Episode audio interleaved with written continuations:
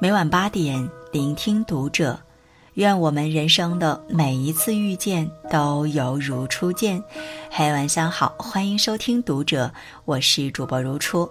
那如初今晚要和你分享到的是来自作者万池的文章，让人羡慕的婚姻都是说出来的。拒绝沉默，每一句我爱你都要被听到。盘踞热搜榜的《三十而已》大结局了。许幻山在牢里同意了和顾家离婚，王曼妮出国深造，钟小琴和陈宇复婚，拿了一百五十六万的版权费，成为了一名作家。三个人中，只有钟小琴获得了最世俗的幸福。曾经被全网劝离婚的钟小琴，终于在离婚后又和陈宇二度牵手。现在来看，陈宇其实不是不爱钟小琴，只是一直以来他都在用沉默表达自己的爱。有多少婚姻都死在了沉默中？剧中有一个桥段，钟小琴怀孕后和陈宇一起去顾家家里做客，四个人饭桌上相谈甚欢。可回到家后，钟小琴却瘫坐在沙发上，哭着对陈宇说。你知道我为什么这么想要这个孩子吗？我今天第一次羡慕顾家，因为我发现人家的衣服是火着洗的，人家家里有人生。如果我把孩子生下来，我们家里是不是也会热闹一些？短短数语说尽了自己对这段婚姻的失望。别人的婚姻愈热闹，就愈发衬出丈夫陈宇的沉默。下班后回到家，两个人几乎无交流。陈宇有时间养鱼，没时间换锁，自己做自己的事情都挺快乐。俩人凑到一块儿就觉得无聊。可陈宇真的那么不堪吗？被全网骂到体无完肤的陈养鱼，其实也为了妻子默默付出了很多。钟小琴和同事聚餐，打电话让陈宇去接她。陈宇却让他自己打车回家，可镜头一转，放下电话后的陈宇低头继续摆弄的是为了方便怀孕的妻子起居而准备的声控夜灯。钟小琴胎停，陈宇见医院预约不到清宫手术，便打电话给认识的人，想尽快排队。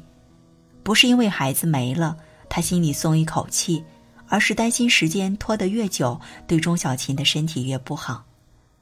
离婚时，陈宇愿意送一半房产给钟小琴，哪怕这套房子是他的婚前财产。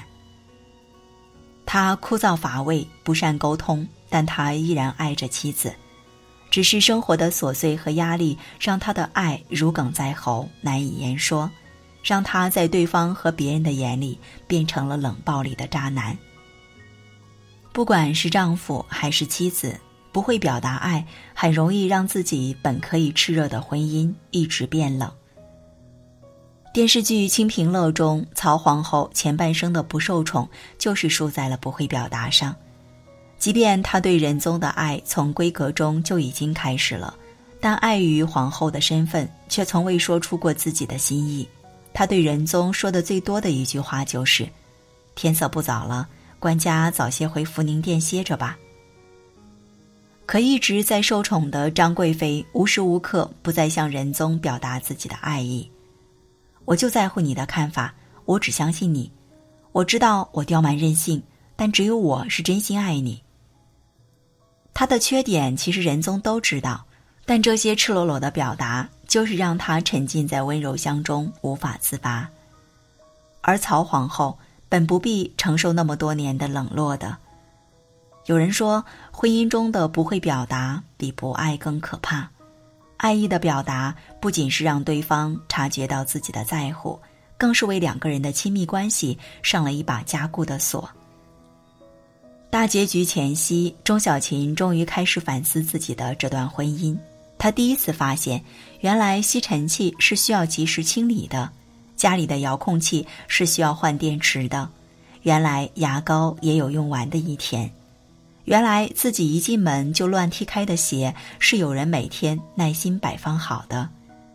这些都是陈宇在细枝末节中对自己的爱护，只是他从未说过，也从未亲口表达过自己的爱意，而他自己也从未想过会在这些细节中找到对方爱自己的证据。就像顾佳对这段婚姻的评价：“你们俩的问题，就是一个不问，一个不说。一个不问，一个不说。”让相爱的两个人之间陷入了漫长的死寂。网上有一个问题：为什么有的人不会表达爱？下面有一个心理咨询师的回答：因为他没有被好好的爱过。深以为然。陈宇从小在缺少父爱的单亲家庭中长大，母亲把更多的爱都给了弟弟，他既是哥哥，又扮演着父亲的角色。他被强迫着迅速长大，内心非常缺乏爱和安全感。在他的认知里，结婚就是为了图省心，婚姻就是一个避风港。如何关心妻子的情绪，如何表达自己的爱意，这些都不在他考虑的范围内。纵然心中有爱，但表现出来的就只有一张冷漠到想让人退避三舍的冰块脸。表达爱。真的是婚姻中一项非常重要的课题。电影《消防员》中，丈夫凯勒是一名消防员，妻子凯瑟琳是一名医生，两个人每天在自己的职场中忙碌，却忘记了经营自己的婚姻。久而久之，凯勒不能再忍受自己在结束了一天的辛苦工作后，妻子凯瑟琳却连一顿饭也不能为自己准备。而凯瑟琳也觉得丈夫只知道工作，从不关心这个家和她的感受。两个人经常互相怄气，婚姻一度走到了破碎的边缘。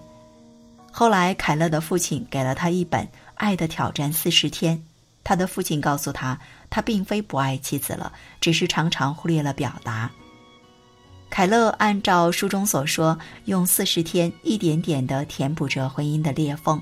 为妻子准备爱心餐，经常说“我爱你”，开始询问妻子在工作上遇到的问题。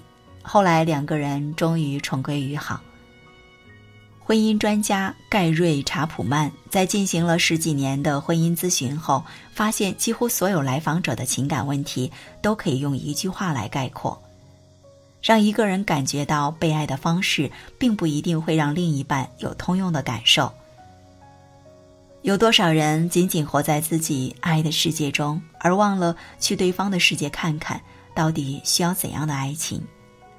恋爱时一点点小惊喜也要为对方准备，可一旦进入了婚姻，那些曾经的浪漫细胞就好像从此与自己绝缘，为家庭奔波，为孩子付出，却唯独忘记了说出“爱”这个字。一句爱的表达，不仅仅是这段婚姻的仪式感。更是让对方明白自己在用心维护着这段感情，用心经营着两个人的小家。有一位朋友是离婚律师，前两天跟我说起了他办理过的一个离婚案件。妻子是家庭主妇，丈夫是一名保险公司的职员。有一段时间，经常为了签单子陪客户喝酒到深夜才回家，连周六日也不休息。丈夫一心扑在工作上，难免忽略了每天在家里处理琐事的妻子。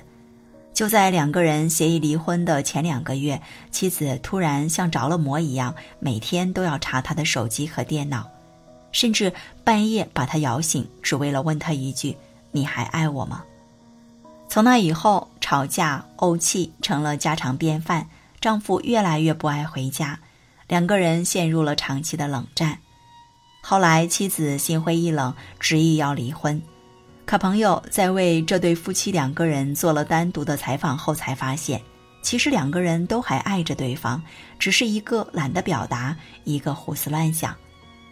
妻子觉得丈夫每天回到家不肯跟自己聊天交流，也从不跟自己说他工作上的事情，更从未表达过对自己的爱，一定是因为在外面有了别的人才会这么冷淡。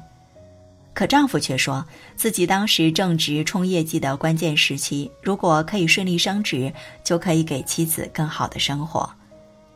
每天上班前，他都会亲一下还在熟睡中的她，生孩子的问题也顺着他的意思，工资更是全部上交，这难道还不是爱吗？朋友不禁叹息：有多少夫妻都是这样一个怀疑，另一个不说，最后把爱慢慢耗干。